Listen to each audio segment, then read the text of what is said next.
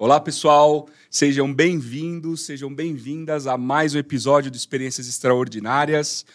Mais um episódio que eu tenho a impressão que vocês vão adorar, porque a gente está recebendo aqui uma jovem CEO, uma jovem presidente de uma empresa que ela mesma fundou e está mudando o mundo e está ajudando a mudar o mundo. Estou recebendo aqui hoje a Mayura Okura, ou Mai, como ela gosta de ser chamada. Ela é paulistana, nasceu na zona norte de São Paulo, em Santana. Ela tem 30 e poucos anos, é fundadora da B2 Blue, que é uma empresa que conecta empresas para transformar resíduos em matéria-prima e receita e grana.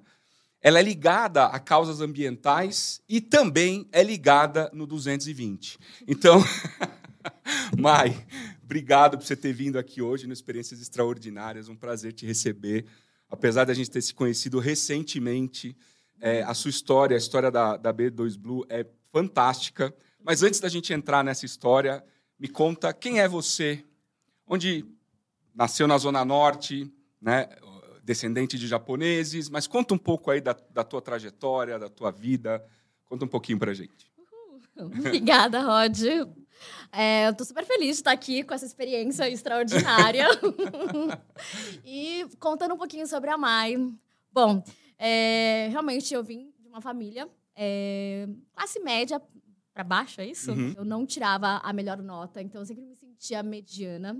Eu sofria muito de não ser a melhor da sala e eu sentia que o mundo era cruel. Uhum.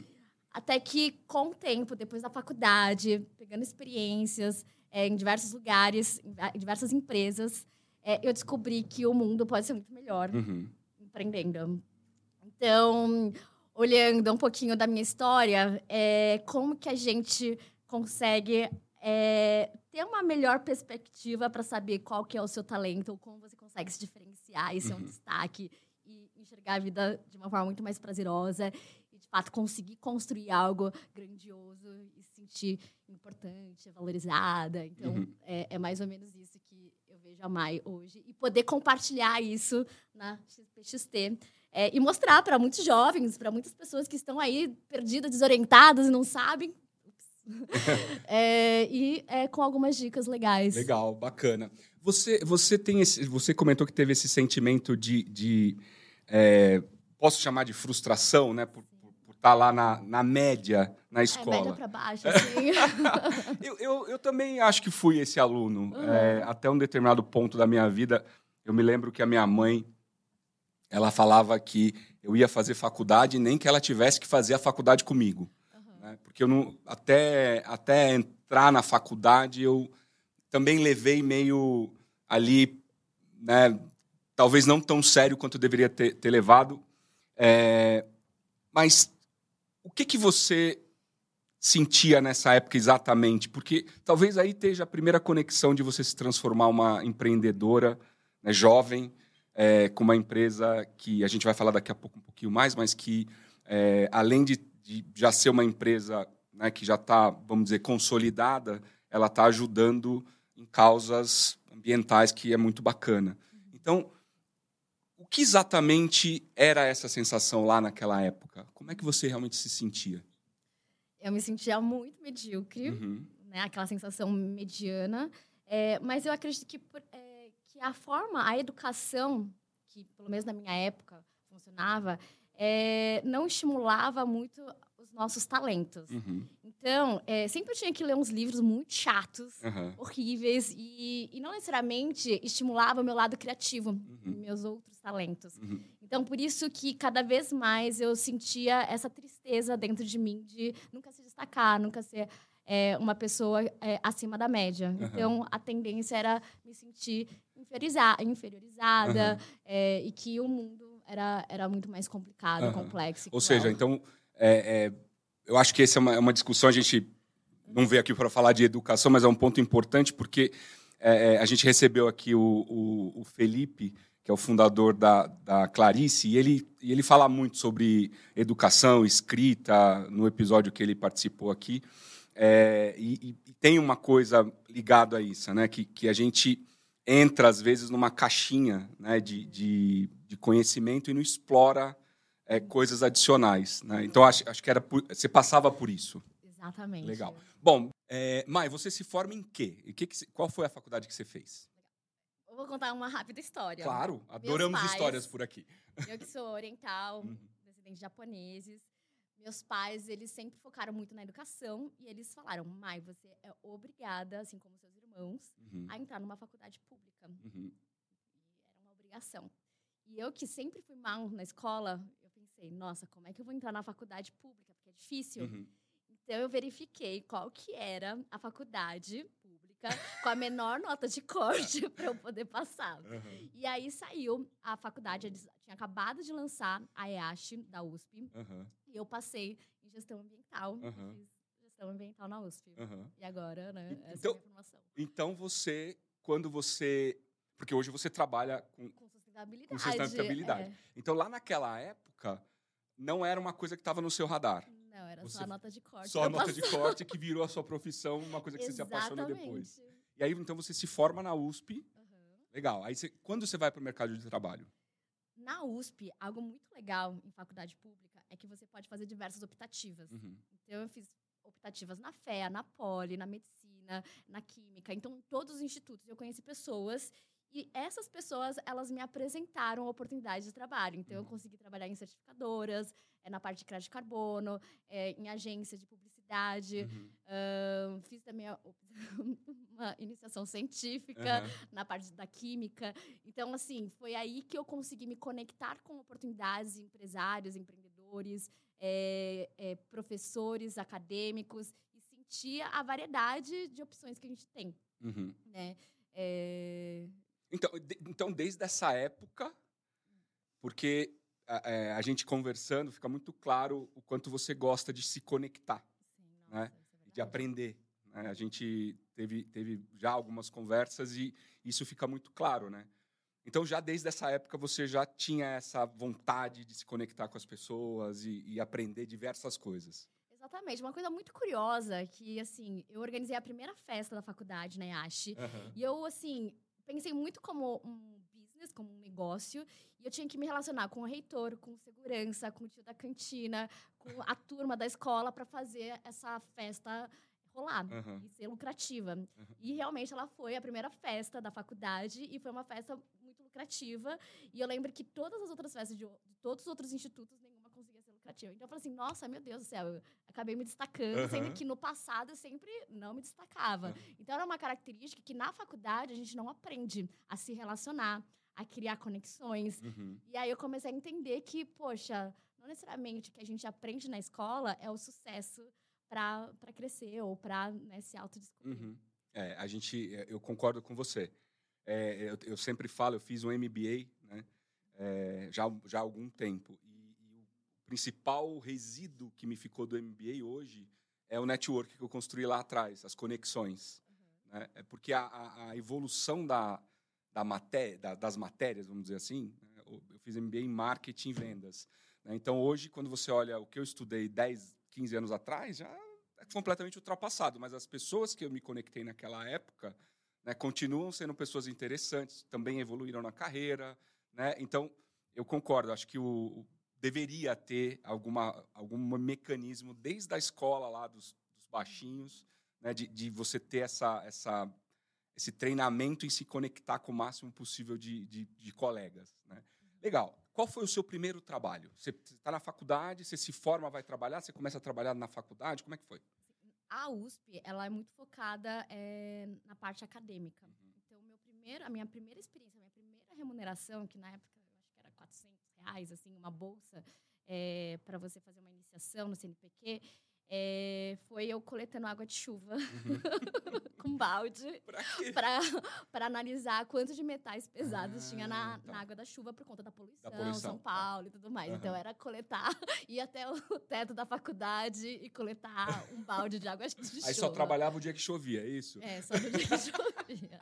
Aí me molhava e me divertia. Tipo, Aham. era super divertido. E aí depois a gente ia pro laboratório Faz- análise. Fazia análise para É, ver quão quanto- poluída estava aquela água. Exatamente. Olha que interessante, Aham. que bacana. E aí E- você faz um artigo, Aham. escreve e tal, mas foi bem legal. Legal. Aí você vai, daí você vai para onde? Aí, depois dessa experiência acadêmica, eu entrei na certificação da USP, na Certusp, que fica no, no, no Uhum. de Energia.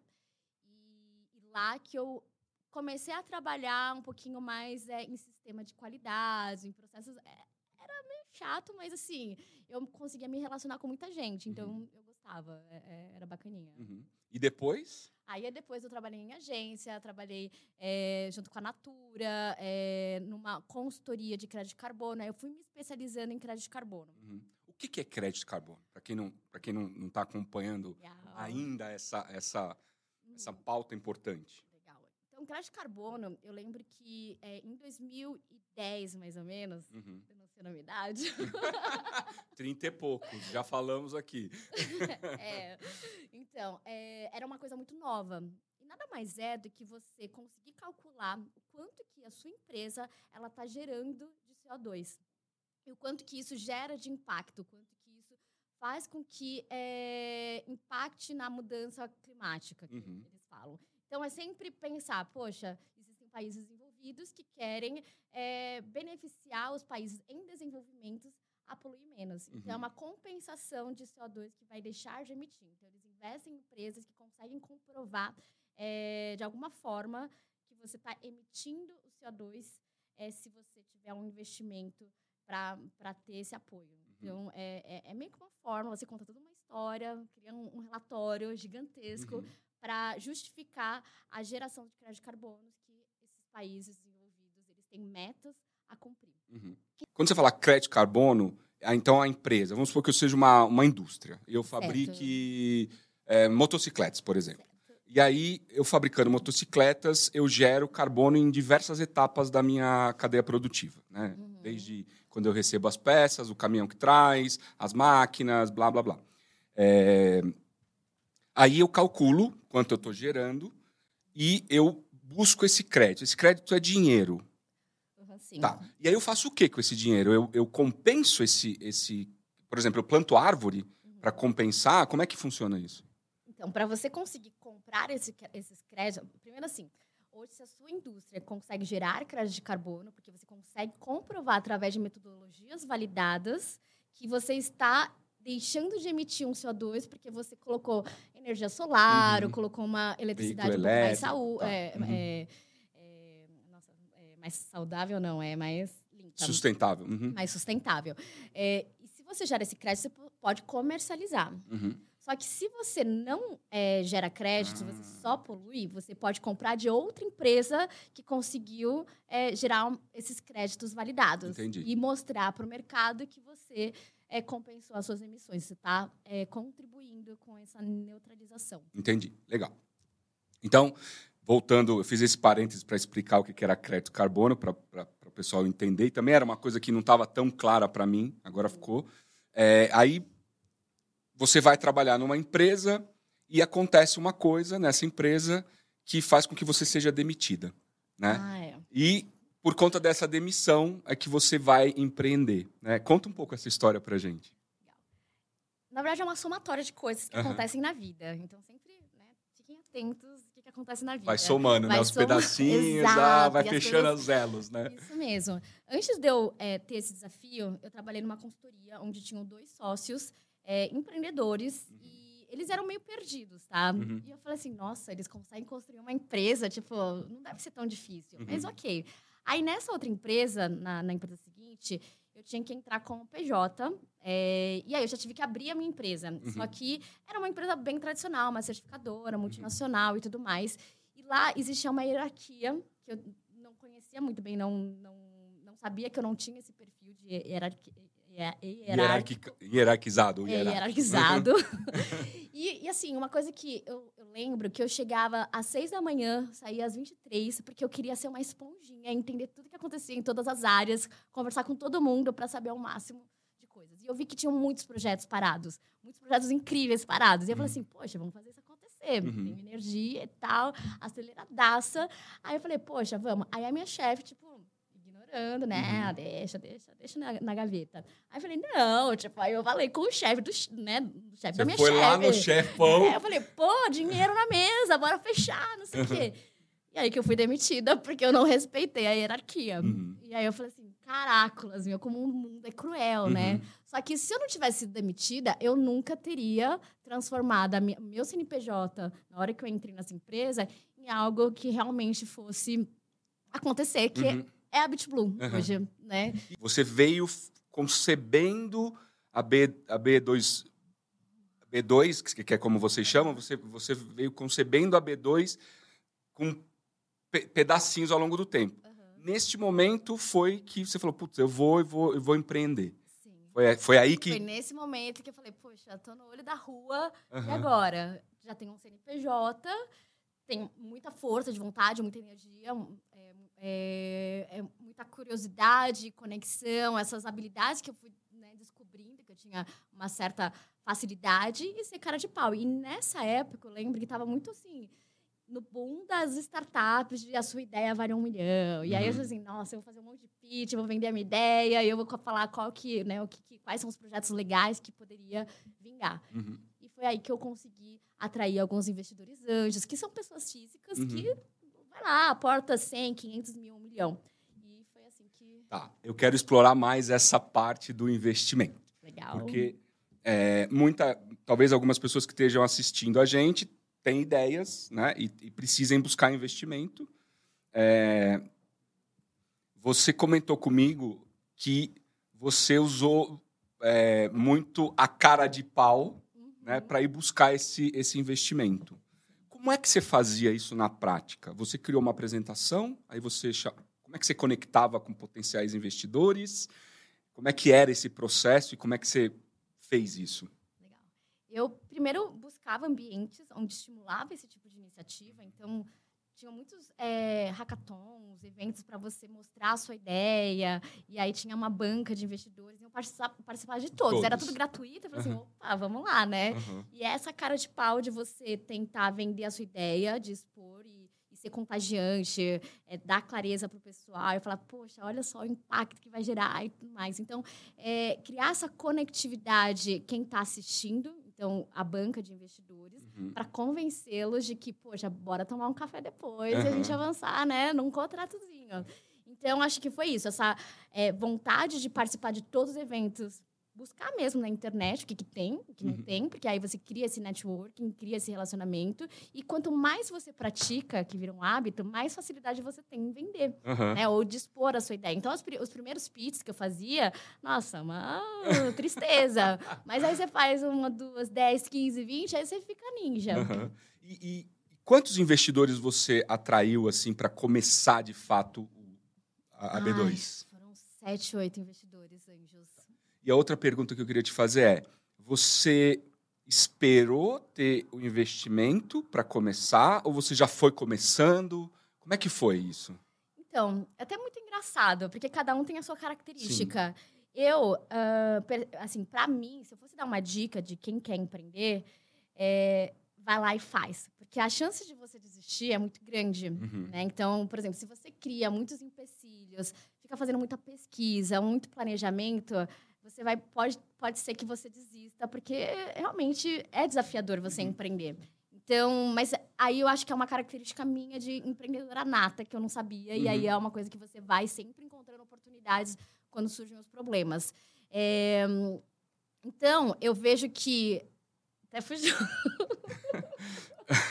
a, a pergunta principal, qual que era? Não, a pergunta principal era se você tinha, é, se você esperou ter o, o- Ah, o o ideal, né? Assim, tipo, ah, vou, eu preciso de tantos mil ou tantos milhões e eu vou Não, esperar ter. então, aí não, não, não esperei. Aham. Você foi começando. Fui começando, fui ouvindo as oportunidades. Então, no começo, ah, putz, eu vou investir só com mão de obra, ou não, só com conhecimento, sem grana.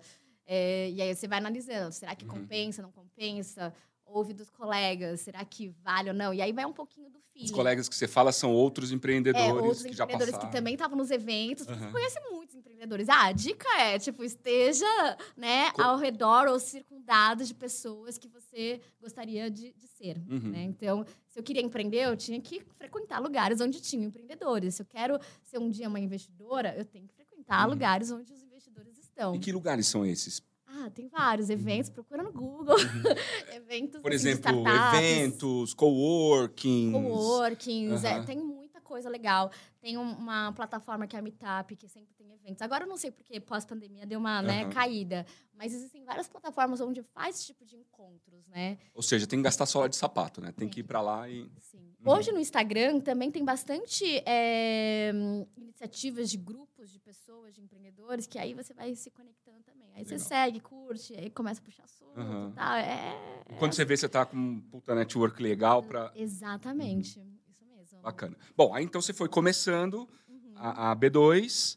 É, Antes da gente seguir a história, me conta o que vocês fazem Na B2? na B2. O que, que é a B2? É, qual foi essa ideia que você teve que atraiu sete investidores? É, e como é que vocês operam? Conta um pouco essa história pra gente. Legal. Bom, a B2, ela, ela surgiu muito por conta de, desses encontros da faculdade. Então, eu, eu tinha ouvido falar sobre bolsa, bolsa de resíduos, que nada mais é, as indústrias vão lá e ofertam as suas sobras de resíduos, e a Federação das Indústrias, ela apoiava eh, e construiu um site. E eu falei assim, poxa, um negócio tão incrível, por que, que não funciona? Né? E aí que surgiu a B2. Uhum. Eu falei, poxa, vou construir isso e vou fazer esse match entre empresas para transformar resíduos em matérias-primas fazer acontecer. E aí que eu descobri que, que não funcionava. Porque para você construir um marketplace, sem brincadeira, Uhum. é desafiador. É muito complexo. Você tem que madrugar, você tem que estar lá com os desenvolvedores, que não são caras fáceis de lidar. Então, madrugar, trabalhar, assim, sem brincadeira, umas 20, 16 horas no mínimo por Uhum. dia e com muita paixão. E por isso que numa federação, onde as coisas elas são muito engessadas, é, é difícil você conseguir construir algo é, que realmente funcione. Então, a, a BitBlue hoje é esse marketplace onde a gente consegue conectar milhares de empresas em todo o Brasil. E agora a gente está estudando essa internacionalização. legal. Uhum. E hoje a gente já tem mais de 1,1 bi de toneladas ofertadas para essas empresas. Então, mensalmente, de forma recorrente, a gente tem todos os tipos de resíduos. São mais de 10 mil tipos diferentes de resíduos. Então, tudo que você imaginar, desde tecido, jeans, plástico, é, resíduo automobilístico, resíduo de é, orgânico, de cabelo, de sobra de materiais vencidos, tudo. E a gente consegue mostrar dentro da plataforma essas oportunidades e outras empresas elas conseguem analisar e falar assim, poxa, isso aqui pode ser matéria-prima. Isso aqui pode reduzir o meu custo com matéria-prima, porque eu Nossa, consigo que reutilizar. sacada. É demais. Que Porque você, além de vocês, além de, de estarem é, transformando luxo, em- desculpa, lixo, a gente estava brincando aqui, né? lixo em luxo, lixo, é, resíduo em dinheiro e matéria-prima, tem a questão ambiental. Sim. Muito disso talvez fosse para aterro, fosse poluir. E você, você ajuda a dar uma destinação que é sustentável, porque daí outra indústria vai, vai pegar, vai pegar aquela sobra de plástico e, sei lá, construir um outro produto ou compor um outro produto. Fa- é Fantástica a ideia. Exatamente. E assim, nesse momento de crise, porque quando você trabalha com resíduos, você não precisa ter um MBA para trabalhar com resíduos. Então, é uma oportunidade para quem está buscando é, empreender ou está buscando um novo negócio e é enxergar essas sacadas de, poxa, caramba, tem essas toneladas de terra ou essas toneladas de materiais, será que não pode virar um produto? Não- será que eu não posso construir algo com esse material? Uhum. E assim, tem vários exemplos assim, é, muito engraçados assim. Então, indústria automobilística que gera toneladas de apara de couro, Uhum. a gente consegue conectar com uma indústria de sex shop para fazer chicote.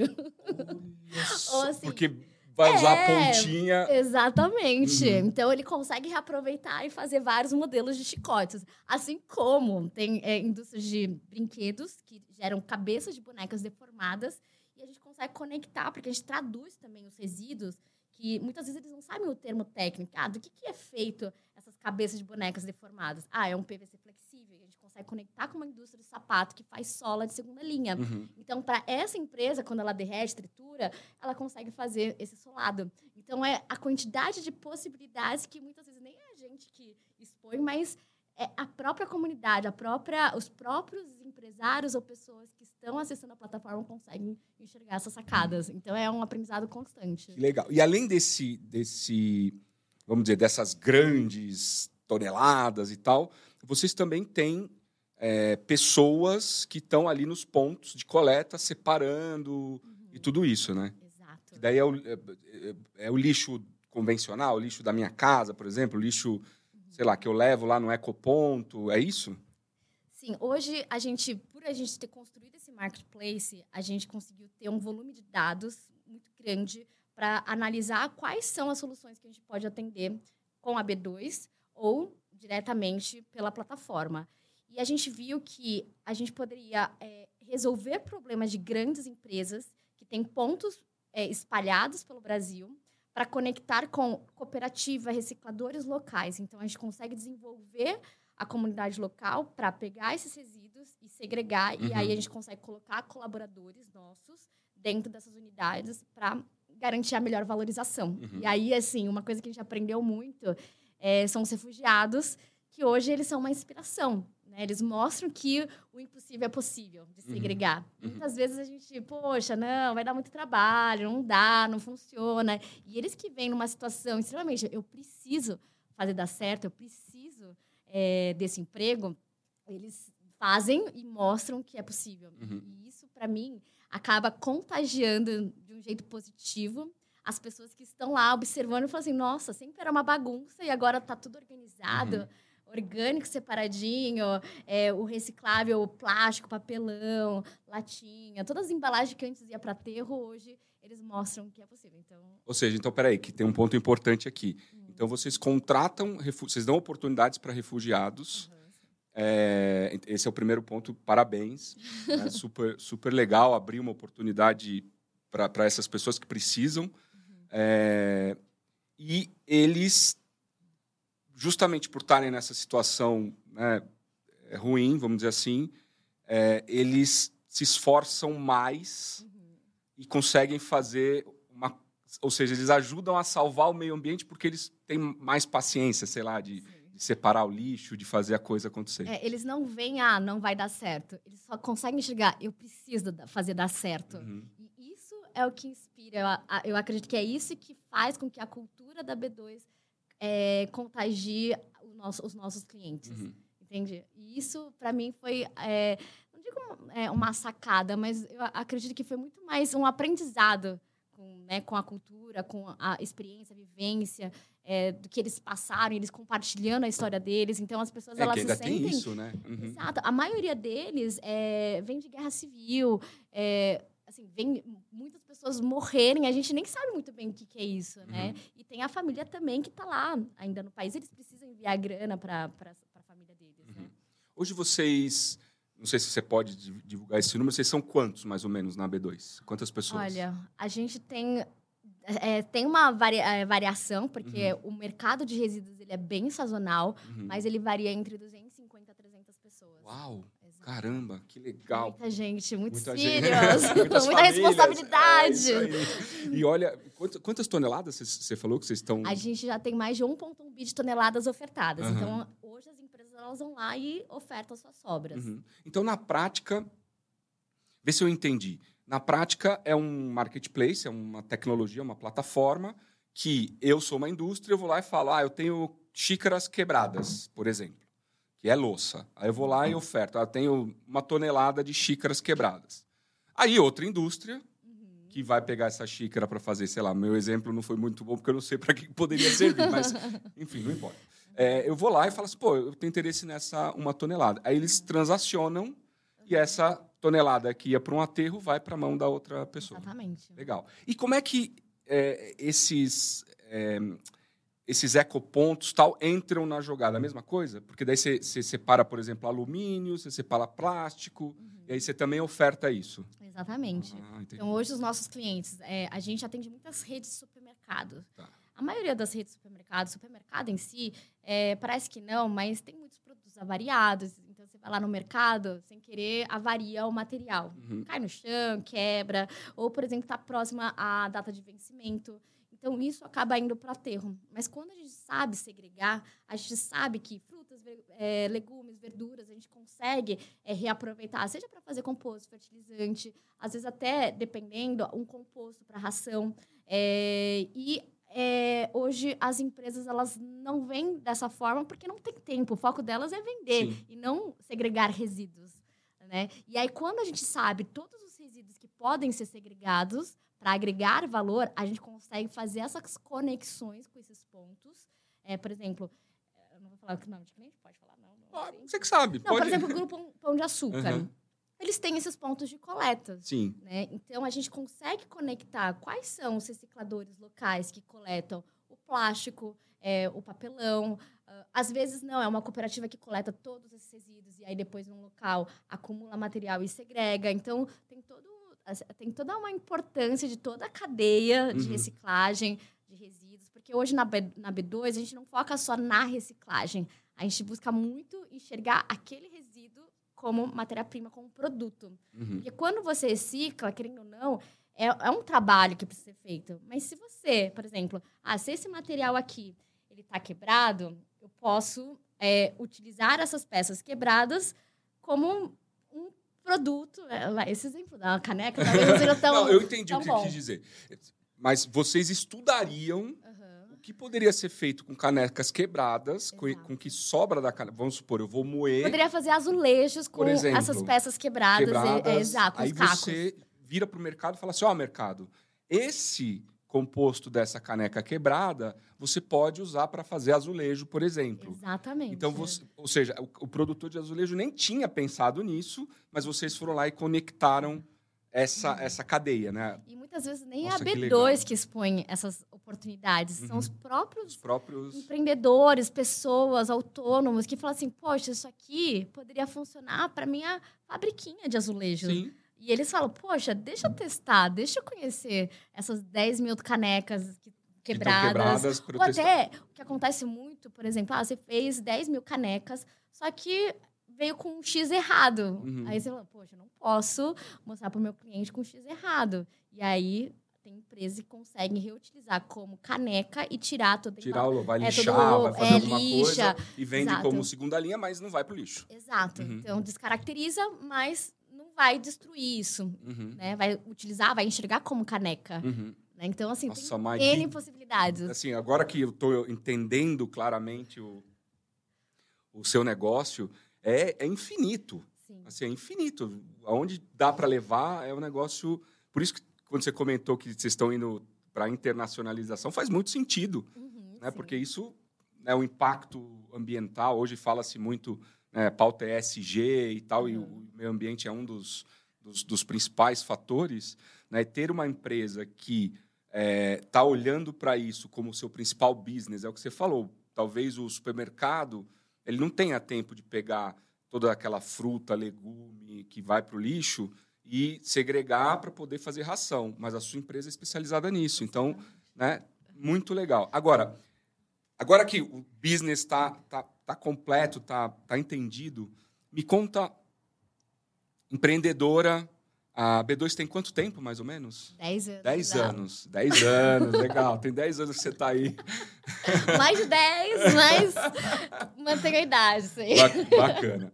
É, quais foram as, os pontos, assim, críticos na tua trajetória da B2, positivos ou não, é, que, que você poderia destacar, trazer para a gente, para servir de, de inspiração?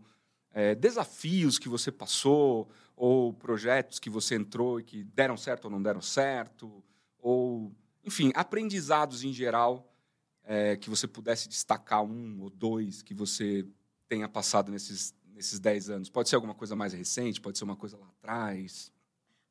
Muitos. Eu imagino. eu, sempre que eu faço essa pergunta, eu fico pensando nisso. Né? Primeiro que ela não é, não é combinada, né? então a gente, uhum. você não pensou nela antes. E segundo que eu imagino que, se, que seja quase infinito a quantidade. Mas assim, o que, que vem na tua cabeça assim imediatamente? Ó, pensando para a galerinha, uhum. né, eu, eu, vejo muito essa questão do propósito. É, tenha clareza do que você quer. E eu sei que é difícil. Uma vez uma, uma funcionária chegou para mim e falou: Maia, é, eu nunca tive clareza do que eu quero e eu não sei como você consegue ter tanta clareza é, onde você vai chegar, o que, que você vai ser, onde você quer é, que a B2 esteja daqui 10 anos, 5 anos. Então, para mim, foi algo que eu sempre me preocupei em ter clareza. E como que faz ter clareza? Você tem que se autoconhecer, você tem que saber seus talentos, você tem que saber o que te destaca. Então, primeiro se autoconheça uhum. para saber onde você quer chegar, porque é aquele negócio. É melhor você desenvolver algo que você já tem uma certa facilidade do que você desenvolver as outras né, fraquezas que você tem e você ser uma pessoa medíocre. Uhum. É um pouco o que acontece na, na escola, que você aprende a ter nota acima de 5 uhum. em todas as matérias e no final você não se especializa é, no seu real talento. Então, essa seria uma das dicas. Uhum. E, como todo mundo fala, é, seja curioso, cara de pau. Então, às vezes, a gente cria bloqueios na nossa mente de que eu não posso. É, eu tenho vergonha. Então, por exemplo, ah, inglês, meu Deus do céu, eu sou muito ruim, muito ruim, muito ruim.